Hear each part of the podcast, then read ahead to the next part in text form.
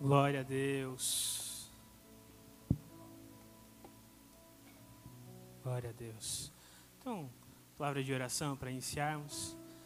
Pai amado, Pai querido, obrigado, Senhor, porque não estamos sozinhos. O Senhor caminha conosco, porque um dia o Senhor nos alcançou. Obrigado, Senhor, porque o Senhor sabe quem somos. E nós conhecemos do Senhor também, a Deus. Obrigado pelo teu cuidado, por tua graça. Obrigado pela nossa história conduzida pelo Senhor. Porque se somos quem somos hoje, é porque passamos por muitas coisas. E o Senhor conduziu cada detalhe da nossa história. Em nome de Jesus. Amém. Amém. Glória a Deus. Quero convidar os irmãos a abrir em 2 Timóteo, capítulo 3, versos 16.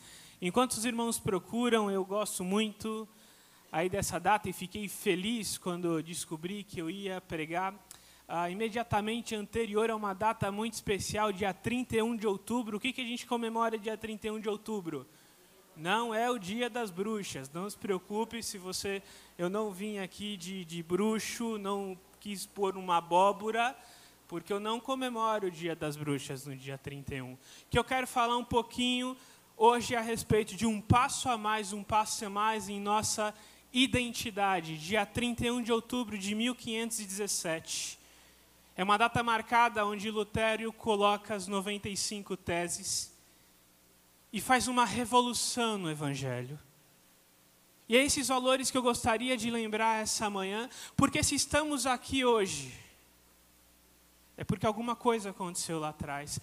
Ao mesmo tempo em que nós não podemos viver do passado e só olhar para o passado, nós precisamos entender o que nos traz aqui hoje para que possamos olhar para o futuro. Quais são os valores eternos que, que fizeram com que Lutero, Zwinglio, é, Calvino e muitos outros centenas de nomes, nomes desconhecidos como John Huss, Knox e tantos outros fizessem aquilo que eles fizeram num tempo tão difícil. Quais são esses valores, esses princípios que são importantes para nós ainda hoje? É necessário que tenhamos consciência do passado, não vivermos do passado, mas termos consciências não só do passado da história, como do nosso passado, para podermos olhar para o futuro com clareza, com integridade. O que, que nos distingue de outros grupos? Por que, que nós não comemoramos ou comemoramos o Dia das Bruxas? Por que, que eu ponho o pinheirinho no Natal ou não?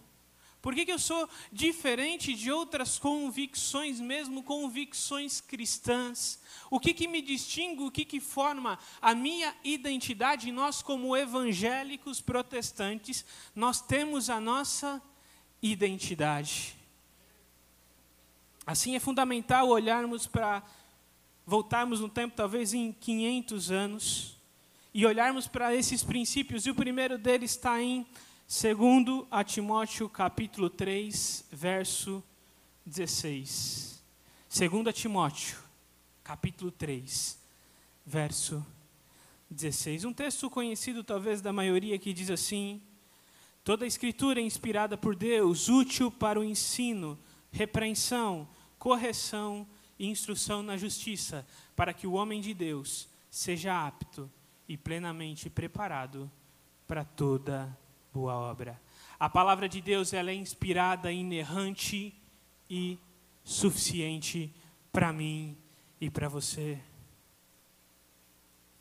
Durante a Idade Média, um pouco antes da Reforma, o, o que, que se tinha? A autoridade máxima não era a palavra e nem todos tinham sequer acesso à palavra no seu próprio idioma.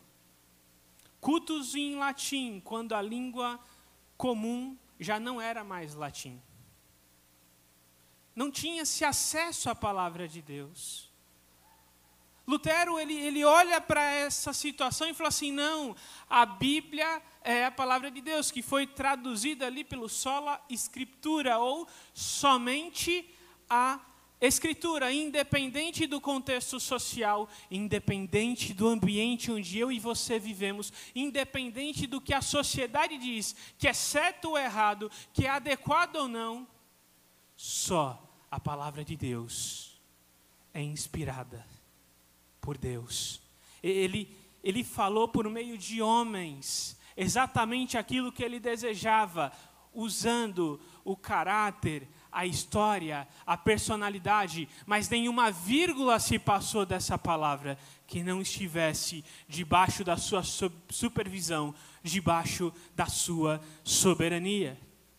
Ela não contém erros, ela tem aproximações, linguagem figurada, mas não contém erros. Ela é a palavra de Deus e ela é suficiente para minha e para sua história, independente da luta que eu ou você temos enfrentado.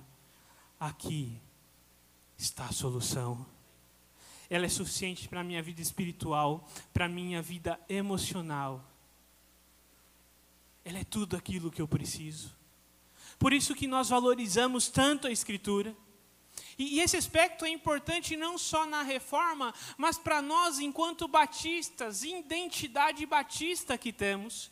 Isso é traduzido na declaração de fé batista, como a Bíblia sendo a nossa única regra de fé e prática. Na Idade Média, a Bíblia não tinha essa importância. Quem definia todas as coisas era a igreja. A igreja dizia: não, é, é assim que as coisas funcionam, é, é isso que quer dizer. Não, para nós hoje não é, é a Escritura, ela está acima de qualquer coisa, ela é revelação de Deus, inspirada, inerrante, insuficiente. Ela determina os nossos passos, ela determina as nossas decisões ela determina a forma como eu vivo em família, ela faz parte da minha identidade como cristão, da minha identidade como evangélico, da minha identidade enquanto batista. Ela é a única regra de fé e prática. Eu devo obedecê-la, os seus princípios, independente do contexto social e político. Não importa o que a sociedade diga que é família eu olho para a revelação. Não importa o que a sociedade diga que é o papel do homem ou da mulher, eu olho para a Escritura. Não importa que a sociedade diga o que é valioso para mim no trabalho, na escola, na faculdade, no meu dia a dia, porque só a Bíblia é inspirada por Deus, inerrante e suficiente para minha e para a sua história. Esse princípio revolucionou a Idade Média. É um princípio poderoso que, assim como revolucionou a, a, o mundo cristão no, no 15 século, pode re, revolucionar a minha e a sua história. Ela dirige cada item da minha vida, ela dirige cada célula do meu corpo, cada pensamento. Mas para isso eu preciso conhecer, eu preciso ler, eu preciso dedicar tempo. Muitas vezes, como cristãos, estamos muito ocupados para ler a palavra de Deus. E qual é a consequência disso? É o testemunho que nós vemos aí fora. Naturalmente, graças a Deus, isso não acontece na central, é só nas outras igrejas. Na central a gente não tem esse problema, mas nas outras igrejas a gente tem. Crente que rouba, Crente que engana. Crente que faz o que não devia. Crente que dá mau testemunho.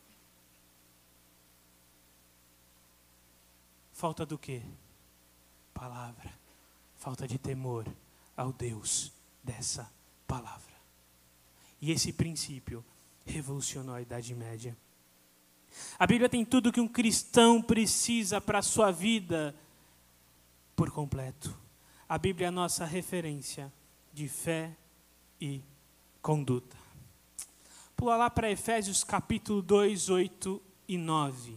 Volta um pouquinho aí, Efésios 2, 8 e 9.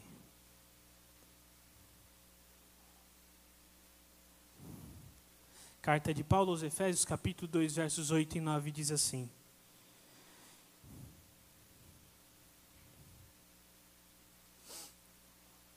Pois vocês são salvos pela graça por meio da fé. Isso não vem de vocês, é dom de Deus, não por obras, para que ninguém se glorie.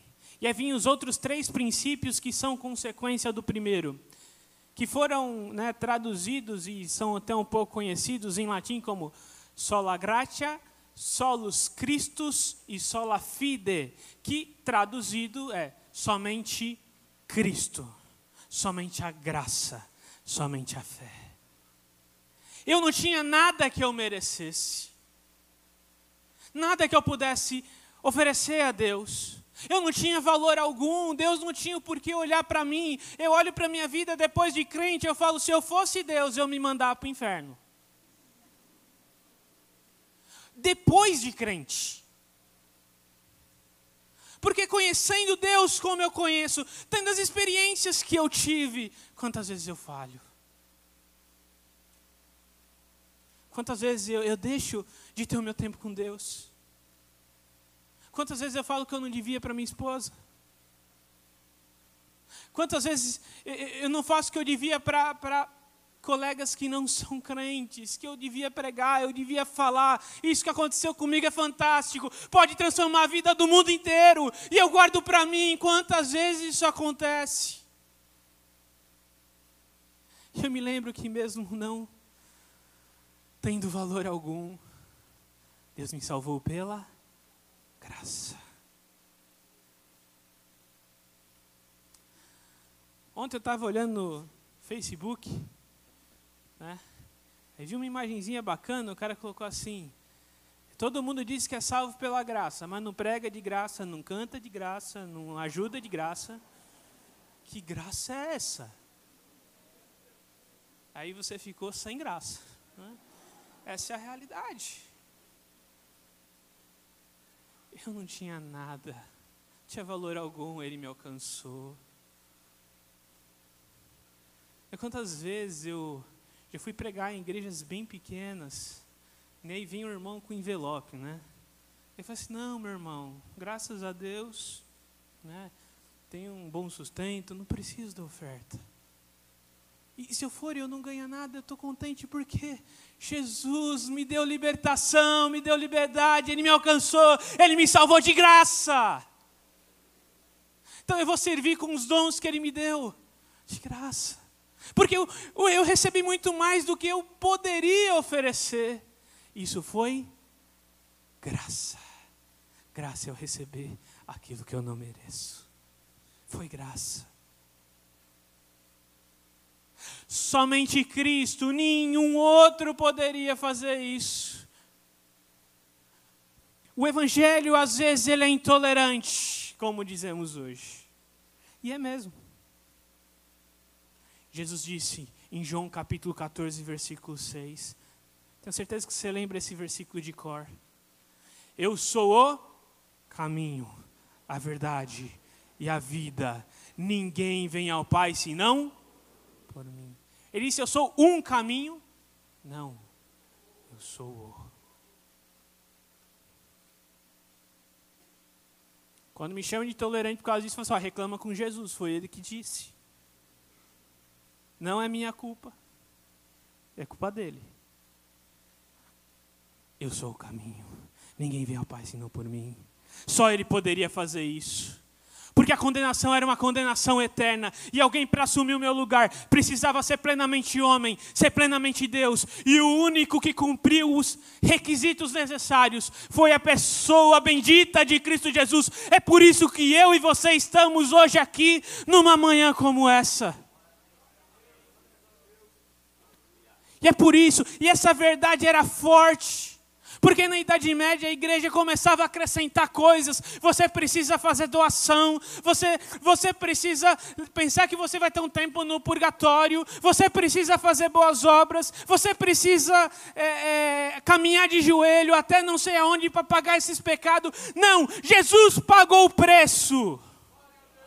Por isso eu e você somos livres numa manhã como essa. Não há condenação. Por isso que Paulo em Romanos diz: já não há mais condenação para aqueles que vivem em Cristo Jesus. A morte foi vencida. A morte foi vencida. Essa verdade pode transformar a minha e a sua história. E somente a fé. É um negócio tão simples. O, o, o Evangelho é complicado porque ele é simples.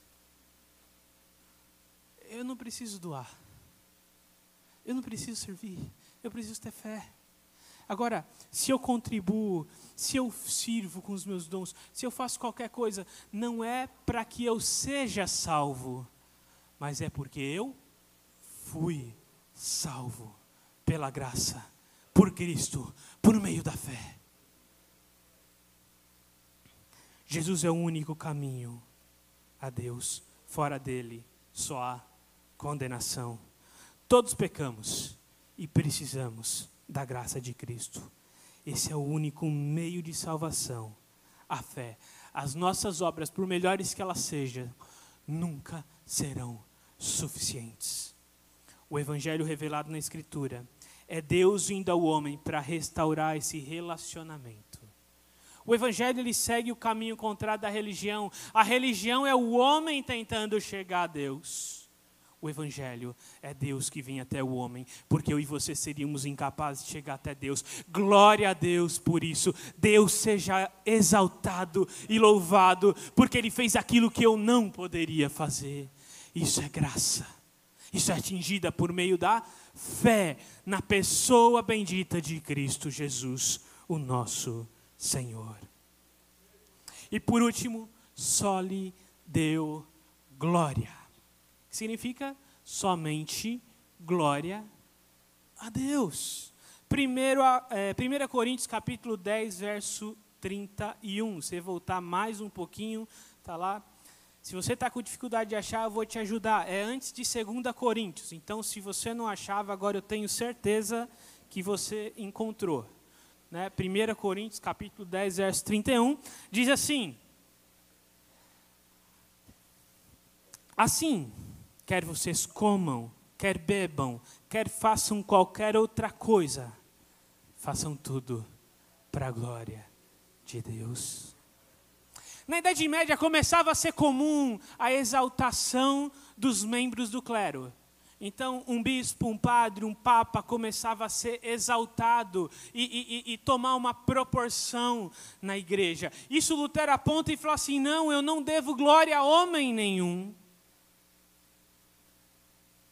Os monges começavam a ser exaltados com os belíssimos corais que hoje a gente acha chato, né? aqueles corais gregorianos, né? A gente não tem paciência de ouvir mais aquele estilo de música, mas na época, né, olha, é, é o coral ali, tanto que a igreja não cantava, só cantava quem canta bem. Graças a Deus mudou, porque com certeza eu não entraria nesse coral. Né? Minha voz é ruim até para pregar, imagina para cantar. Né? Então não entraria, mas glória a Deus, hoje a gente é direcionado pela equipe de louvor, mas todos adoramos ao Senhor. Então, esses ícones do clero começavam a ser exaltados. E Lutero fala assim: não, glórias somente a Deus. Não permita que nenhum pastor, nenhum cantor, nenhum membro de qualquer outra categoria que sirva assuma a posição que deve a Deus. Se eu prego, a minha imagem ela tem que ser diminuída e ela precisa apontar para Cristo. Agora, se você fala assim, não, pastor, você é bonito demais. Então faz o seguinte, então põe uma barreira aqui, porque a minha beleza, eu sei que eu sou bonito, né? Mas a minha beleza não pode atrapalhar a glória de Jesus. Mas se eu ganhasse uma moeda por cada pessoa que disse que eu sou bonito, hoje eu teria duas moedas, a minha mãe e minha esposa. Né? Glória a Deus por isso, estou casado. Né? Então, nada deve tirar da nossa imagem nada deve tirar do nosso foco. Se alguém vai pregar, é Cristo que tem que ser exaltado, é a palavra de Deus que tem que ser pregada. Gosto muito de uma frase de Charles Spurgeon. Ele dizia assim: Não vá a uma igreja porque o pregador é conhecido. Não vá a uma igreja porque o ambiente é gostoso. Vá à igreja onde o evangelho de Jesus Cristo é pregado. Isso no século XVIII ele olhava para igrejas e falava: tem igrejas que o evangelho de Cristo não está sendo pregado. Isso era lá no século XVIII, hoje é diferente, né, meus irmãos? Falta temor do púlpito. Quantos ministros, quantos pastores não têm mais temor? Não pregam a palavra da verdade, pregam aquilo que eles acham.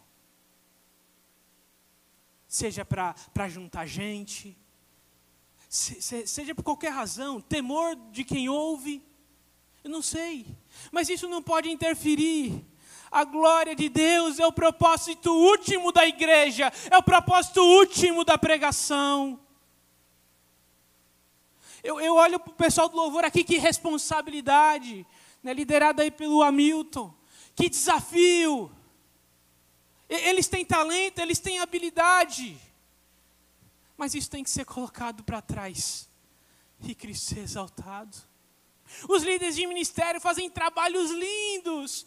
Olha com os adolescentes, o Sou, os jovens com o pastor Marcial, as mulheres estiveram juntos aqui com a Ângela, os homens com o Eduardo, e se for citar, tem aí trinta e poucos ministérios. Fazem trabalhos maravilhosos, mas o líder não é o que tem que aparecer, ele tem que diminuir e Cristo ser exaltado, ser glorificado, porque só a Deus toda a glória. Esse é o propósito último da igreja, esse é o propósito último da adoração, esse é o propósito último do altar, esse é o propósito último da minha e da sua vida. Você é empresário, como você dirige a sua empresa, tem que glorificar a Deus. Você é arrogante, você passa por todo mundo, não sabe o nome de ninguém. Você menospreza quem está abaixo de você.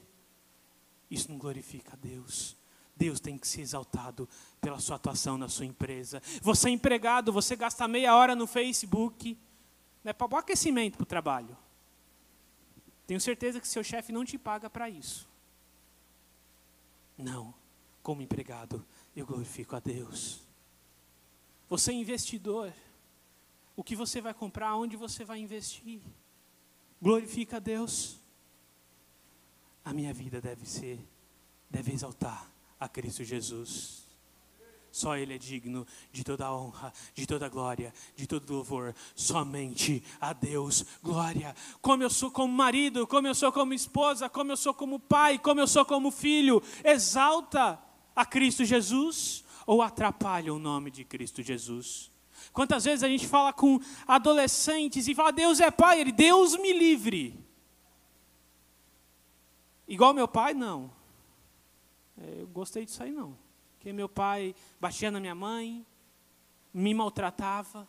Se, se é Deus é pai, se Deus não quero, não. Já me livrei do meu. Que responsabilidade. Eu preciso glorificar Deus em tudo. Em tudo. Somente a Deus. Glória quando eu converso com os meus amigos no WhatsApp. Deus está sendo glorificado, Deus está sendo exaltado. A forma como eu me visto, a forma como eu ando.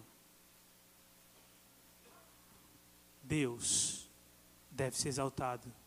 Olha o versículo 31 de 1 Coríntios 10. Quer comais, quer bebais, ou façais qualquer Outra coisa, o seu hobby glorifica a Deus, suas compras glorificam a Deus, o seu caminhar deve glorificar a Deus, porque Ele se revelou nas Escrituras, Ele alcançou a mim e você quando não merecíamos, por isso toda glória, toda honra seja dada a Ele. Finalmente, somos chamados a nos concentrar nas Escrituras aceitar a salvação pela graça através de, da fé e magnificar a Cristo e viver para a glória de Deus. Essa é frase de um camarada chamado Douglas Castor. Não é conhecido, não, achei na internet. Mas muito boa, gostei muito dela. Somos chamados para nos concentrar nas Escrituras, aceitar a salvação pela fé, é, pela graça, através da fé, magnificar a Cristo e viver para a glória de Deus. Vamos orar mais uma vez. Pai amado, Pai querido, muito obrigado, Senhor, porque o Senhor conduziu a história da igreja e a nossa história. E, e, e, hoje podemos ver um pouquinho mais a respeito da nossa identidade como igreja de Cristo Jesus. A palavra de Deus é a nossa autoridade, Cristo é o único. Recebemos de graça, recebemos pela fé, e por isso, Deus rendemos toda a honra, toda a glória ao Senhor.